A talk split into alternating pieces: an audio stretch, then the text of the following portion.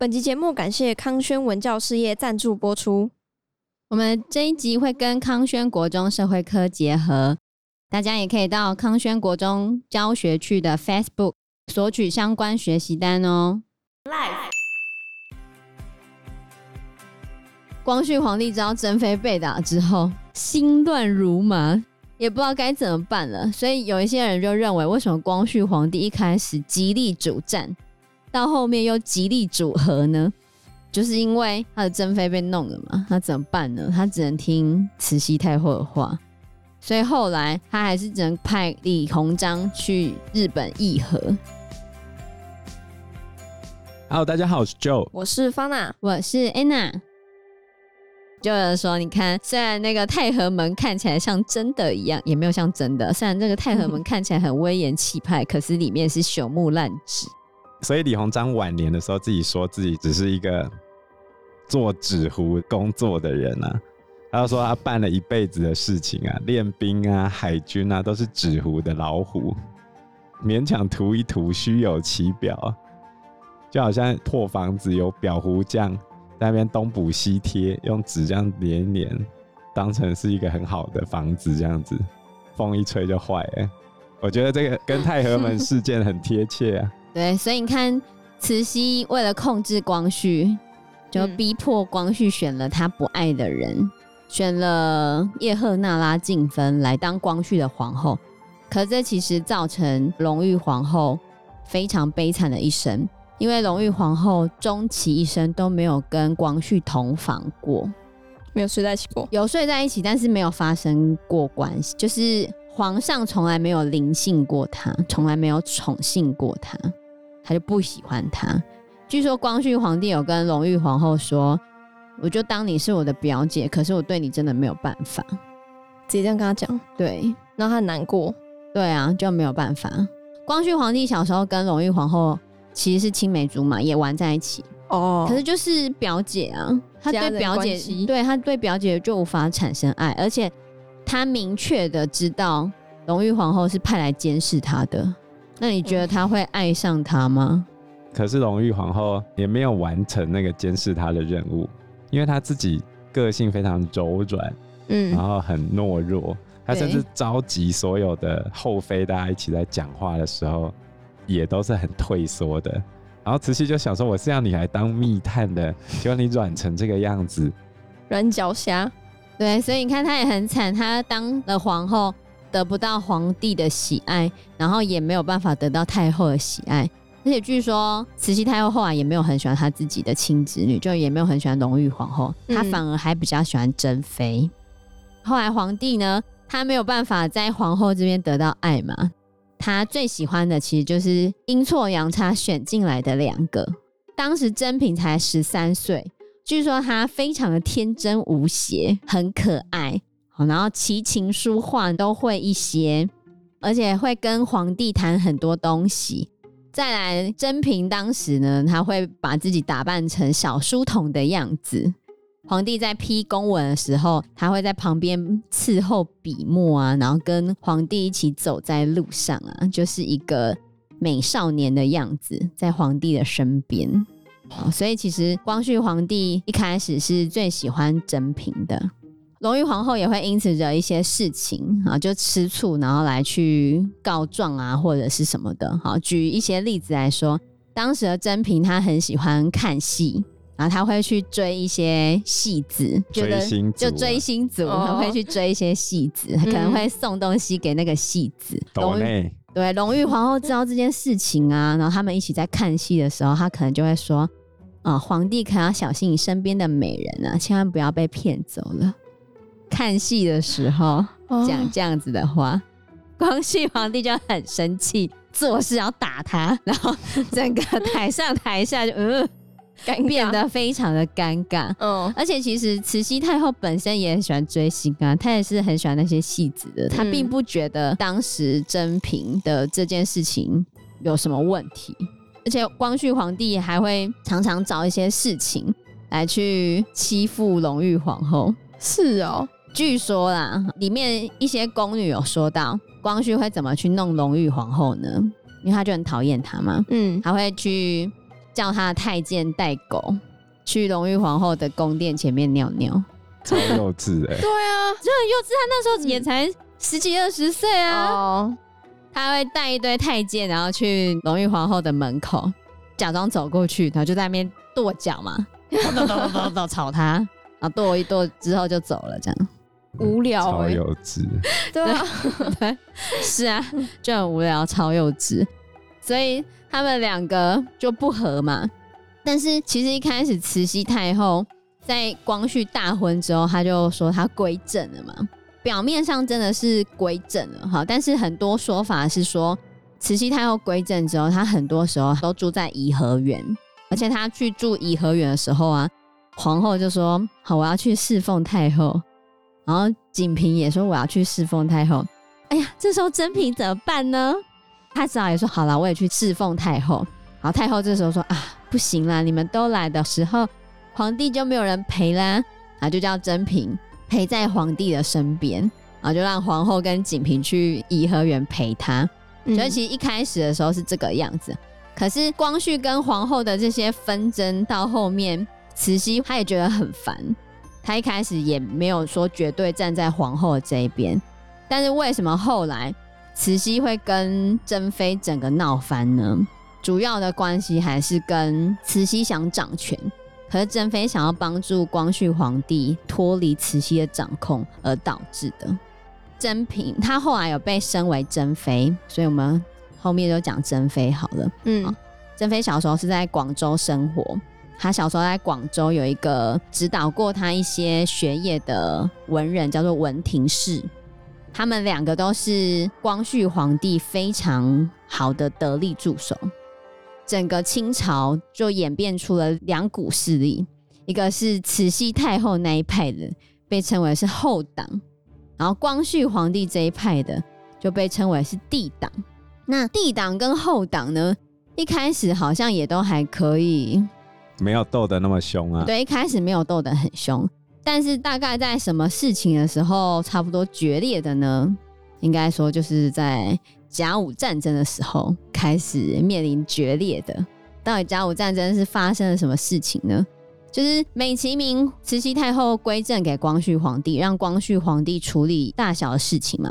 但是遇到一些重臣，你要采用一些重臣的任命权，其实还是掌握在慈禧太后的手中，他就会变成光绪皇帝他没有他自己的人，然后光绪皇帝要用人，其实都要经过慈禧太后的同意，所以很多人认为。慈禧太后在归正的刚开始那十年的时间，就是归正后到甲午战争的这几年的时间，也不能说真的把权力全部还给光绪，但是光绪的确有慢慢的在培养他的势力，但是这些事情在甲午战争的时候，整个矛盾矛盾就对矛盾就激化，因为如果打赢的话还没什么事情，慈禧太后一开始觉得日本小国而已。应该是会赢的，嗯，所以她也没有阻止光绪皇帝去打这一仗。问题是战事不利嘛，啊，总要怪罪嘛。既然要怪罪的话，那绝对不能是我来负这个责任啊。虽然这中间的所有东西都有经过慈禧太后的手，慈禧太后完全知道，可是她完全不负责。有一些说法是说，在甲午战争发生的时候。本来慈禧太后是不想打，因为又快到她的生日了，这时候是六十大寿，所以他就叫光绪皇帝去问李鸿章的意思。李鸿章当然也不想打，因为李鸿章觉得他是裱糊匠，对，李鸿章 觉得专做纸扎功夫了。这李鸿章觉得不会赢啊，干嘛打仗不会赢啊？就说不要打。嗯、可是呢，帝党的那一派人士，就像文廷式啊。还有智瑞，就是那个珍妃的堂兄，他们就觉得一定要打，怎么可以不打呢？这感觉其实很像中国的小粉红。你没有真的上过战场，没有真的去做过这些东西。比如说，我问法娜一个事情啊，今天训练军队最困难的地方是什么？比如说，我现在给你一百个人，你要训练他，觉得最困难的部分是什么？你说单讲训练吗？我现在这一百个人给你，嗯，你带他去攻打市政府好了，嗯，你觉得最困难的部分在哪里？可能要协调好谁要干嘛之类的吧。然后团队合作什么的。所以在训练军队里面，其实最困难的部分在于命令下达的系统。所以没打过仗的人都觉得，哎，很简单啊，那个枪拿了打得准，这样就好了嘛。嗯，你往哪里打？敌人。如果照你这样讲的话，就变成大家打的目标就是会呼吸的那个人。哦。然后大家开始乱冲。嗯。你去看小朋友踢足球，就是这样，他们永远追着那颗球在跑。哦。所有人塞成一团。大人踢足球不一样哦，大家会散开来，差别就在这个地方。战术。所以指挥系统是很复杂的。好，那再加上 D 党的这一批人都会觉得，哦，之前花那么多钱买这些军事武器，应该要有用吧？这很典型的就是军盲嘛。这些武器能不能打，他一点尝试都没有。你不要看那个船大大的，就好像很好用一样，你去打打看啊，打不打得准呢？开不开得出去呢？要怎么指挥呢？陆地跟海军的协同合作怎么进行？怎么沟通？出了状况之后要往哪里跑？他们完全没计划的情况之下，很开心的就要去跟日本开战。日本人一开始也没有觉得会那么容易赢哦。对，据说在一开始打到平壤的时候啊，原本日本人打的第一天在平壤外面守着，然后中国的军队在平壤里面哦，嗯，然后当时外面下着雨，非常的冷，然后日本的军队在外面其实根本就没有什么胜算。可是守在平壤里面的中国军队竟然全部都跑出来，竟然要弃城投降，这就给了日本一个绝佳的机会。中国其实只要在里面固守的话，日本根本不会赢的。嗯，可是中国竟然全部从里面跑出来，跑出来的时候，日本就直接追上去杀就好啦。嗯，超惨的。所以很多人觉得这就是中国军队的军纪十分的败坏，然后大家都不想打，放着可能会打赢的仗不打，然后就直接跑到后面才会导致这样的结果。在陆战上面一开始就大败，平壤弃城逃跑的那个将军叫叶志超，他的确是有优势的，可是他一直想要撤退回鸭绿江，他觉得比较安全，安全哦、到平壤也想着要撤退。于是呢，他虽然平壤这边有优势，可是他写了一封信给日军。其实日军的补给已经补给不上来了，然后他就写了一封信，叫传令兵送去给日军。信里面写着：“我要撤了，不打了哦，麻烦你不要追击我们。”重点是那一天下雨，然后信都湿了。对，然后拿到那个日本的将军手上，他就说：“这是什么？”传令跟日军两边就比手画脚，互相沟通。最后嘞，传令觉得哦，日军搞懂我的意思了，应该是知道不要打我们，我们明天要撤了。哦，然后他们就开门就跑了。结果日军其实根本没搞懂他们讲什么，他现在看到他们要跑了，就追上去打，就清军瞬间溃败。所以你看，陆军才在刚开始就输了，到后面海战的时候。你想说有北洋军舰，可北洋军舰呢，就要回到刚刚讲盖颐和园的事情，因为在盖颐和园的时候没有钱买新的军舰，可是你在没有钱买新的军舰的时候，那个军舰你才隔没几年就差别很大了。军舰比的是大炮发射的速度，还有军舰航行的速度。日本的军舰就是比中国军舰再高一个等级了，他们大炮发射的速度是比较快的。而且他们航行的速度也比较快，所以中国根本就打不赢，海军也打不赢日本。到最后呢，他们的军舰全部都被击沉。慈禧太后这时候就很生气嘛，他就觉得都你说要打啊。以张荣这边的说法说，慈禧从头到尾都不知道战争到底发生了怎样。慈禧其实没有什么机会来参加决策，他认为这大多数都是光绪皇帝决定的。那、你那些帝党不是都主战吗？啊，现在打输了该怎么办呢？慈禧就想说，我才不要理你了，你自己爱打嘛。他现在打输了，你看要怎么办呢、啊？后来慈禧太后其实有想要让李鸿章去议和，就是去谈和嘛，不要再打了。可是光绪皇帝就直接把李鸿章拔掉了嘛。那把李鸿章拔掉，顺便骂李鸿章的时候，那你就没有办法把李鸿章叫去议和啦。那怎么办呢？后来这时候慈禧该怎么办？他想说他没有办法在朝堂上面弄光绪皇帝，那他就从后宫找珍妃开刀，在后宫找珍妃的麻烦。前面光绪不是很硬啊，我叫你让李鸿章去议和，来把李鸿章拔掉。好，现在我就来找你珍妃的麻烦。可珍妃有什么麻烦给慈禧太后找呢？珍妃开始其实很得慈禧太后的喜爱，慈禧太后还有叫她的画师教珍妃画画，甚至叫珍妃帮她写一些福禄寿啊的字，分送给一些太监或者是分送给她想要送的人。所以她一开始跟珍妃的关系是很好的。但是我刚刚讲了嘛，珍妃她其实有在帮光绪皇帝培养他的帝党。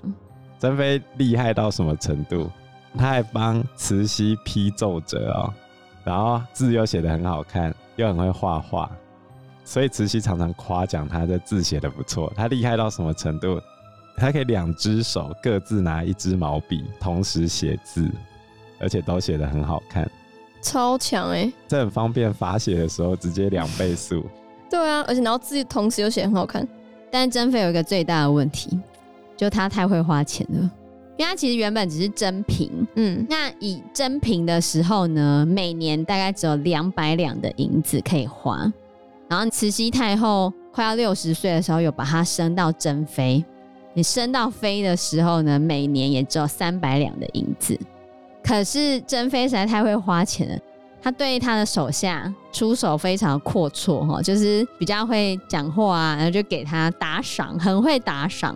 而且她很喜欢玩一些新的东西，像她还有去买一些外国的那个照相机，还请人来皇宫里面帮她拍照。然后据说拍照的时候，他竟然披着皇帝的龙袍一起拍照啊！他就跟皇帝玩在一起嘛，皇帝又不在意。可是别人看到觉得怎么可以这样子？你怎么可以披着皇帝的龙袍拍照？慈禧太后就生气了嘛。而且呢，珍妃到后面飞的时候，每年有三百两银子，可是她每年花费大概一千多两。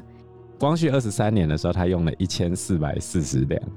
如果换算成现代币值的话，清朝的妃一年的收入，而现在新台币大概三十万上下，好少。对啊，但是呢，珍妃用了一百五十万，你每年可以花三十万，可是你用了一百五十万，那怎么办呢？他一开始把他的陪嫁，就是嫁进来的时候有一些嫁妆，都拿去典当，叫太监去外面典当卖掉了。那怎么办？借？跟谁借？他不是会写字、画画就好了。哦，用他的才艺？呃，没有，不是。偷 怎么怎么最方便呢？卖官呢？卖官是一些太监建议他的，就说你可以卖官啊。你现在是皇上的宠妃，那你就卖官嘛。嗯，我去帮你中介，比如说有谁要买官，然后他会给我钱嘛，那我们再来分账，就是珍妃你当然就拿多的嘛，那我这太监我就拿小的，对不对？嗯，四六分账，珍妃六，太监们拿四这样子，所以珍妃呢，据说就卖了一个上海市市长，当时叫上海道台，好，把上海市市长这个位置卖了非常多钱啊。然后再来还卖了一个地方官，那地方是管盐的。后来发现当官的那个人是个文盲，根本就不会管盐。因为盐有盐税，那是非常肥的缺。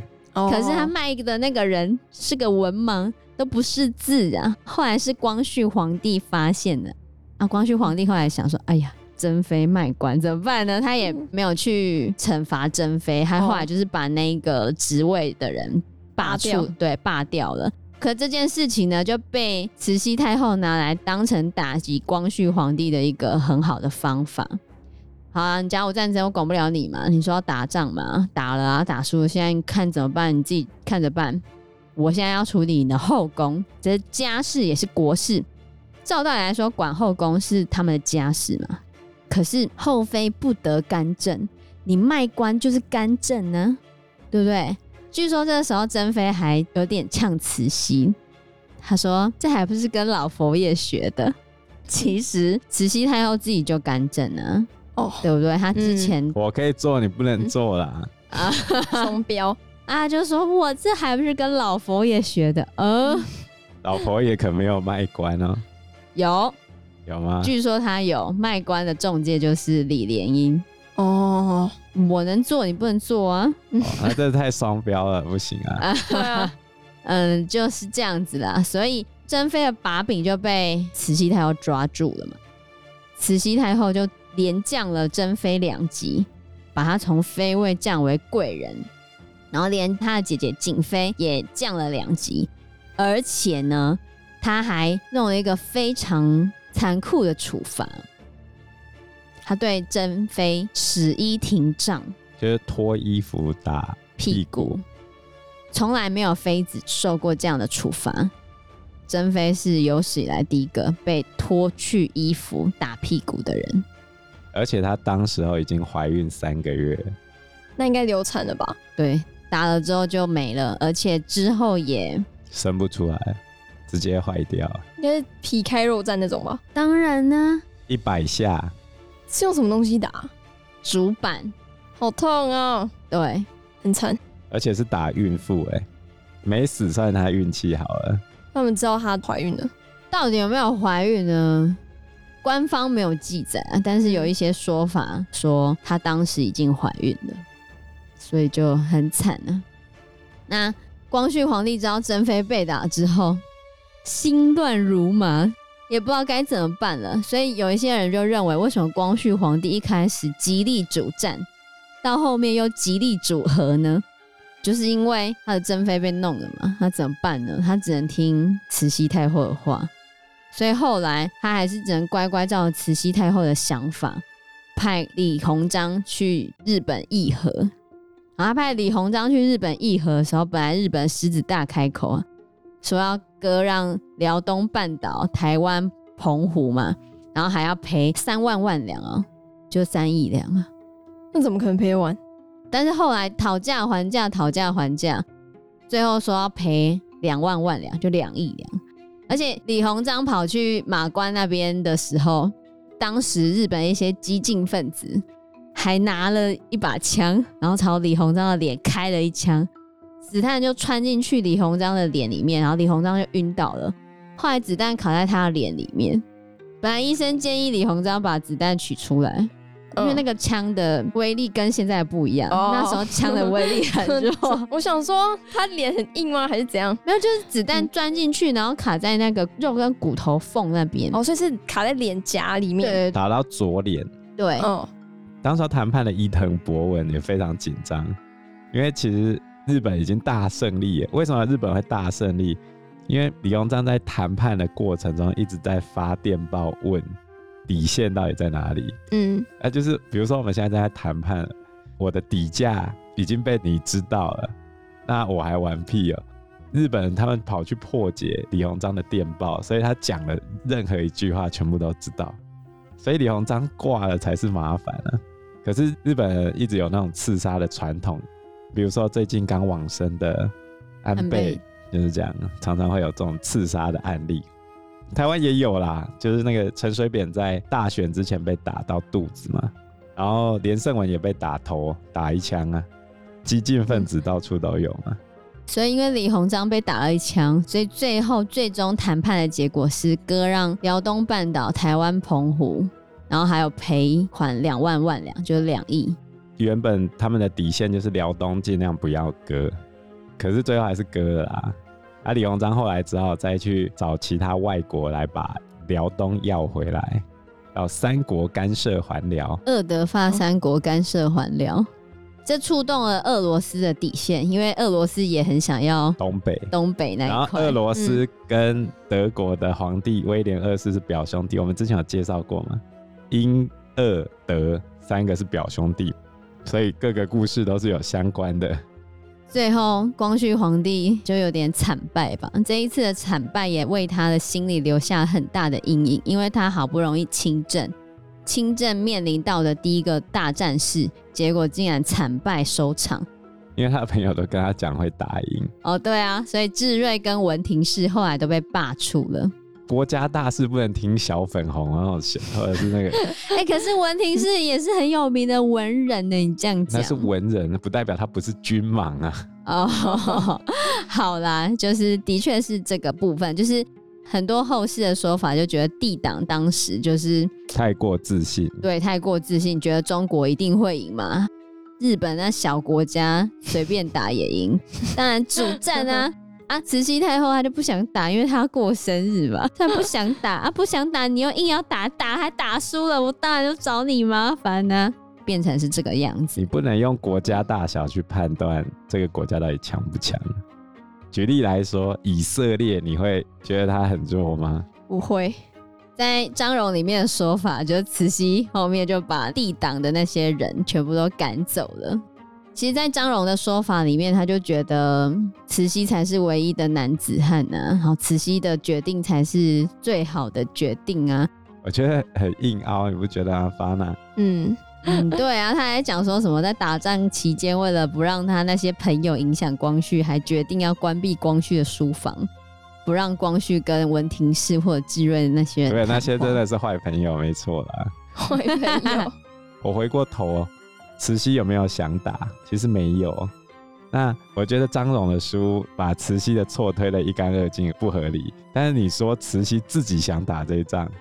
我觉得也不合理，就是对慈禧真的没有想打，因为她想过生日。哎、欸，嗯、大家动手动脚的干什么？吃个生日蛋糕好不好？好吧，所以你看甲午战争输了之后该怎么办呢？这时候光绪就决定，好吧，要变法图强啊！这就是中国历史上非常有名的维新运动，戊戌变法。这个百日维新呢，又挑动了慈禧跟光绪之间的心结，所以两个后党跟帝党的政争进入最后的阶段，两边准备要短兵相接。而且变法的主人公康有为也会在下一次我们说慈禧的时候登场。我的野蛮网友，对康有为。其实光绪皇帝跟康有为根本就笔友，好不好？真的吗？他们才见过一次面哎，但是会一直写信哦。对啊，所以我都觉得光绪皇帝就是交到拍饼友啊。对，他后面会被弄得那么惨，其实也跟康有为从头到尾都是坏朋友。你看，你看，我的小孩就是被这些坏朋友带坏的。对啊，都是那些坏朋友，你竟然听坏朋友的话，想要弄我？不听妈妈的话，听妈妈的话，别让她受伤。好。好，那我们这期节目就到这个地方喽。谢谢大家，谢谢大家，拜拜，拜拜。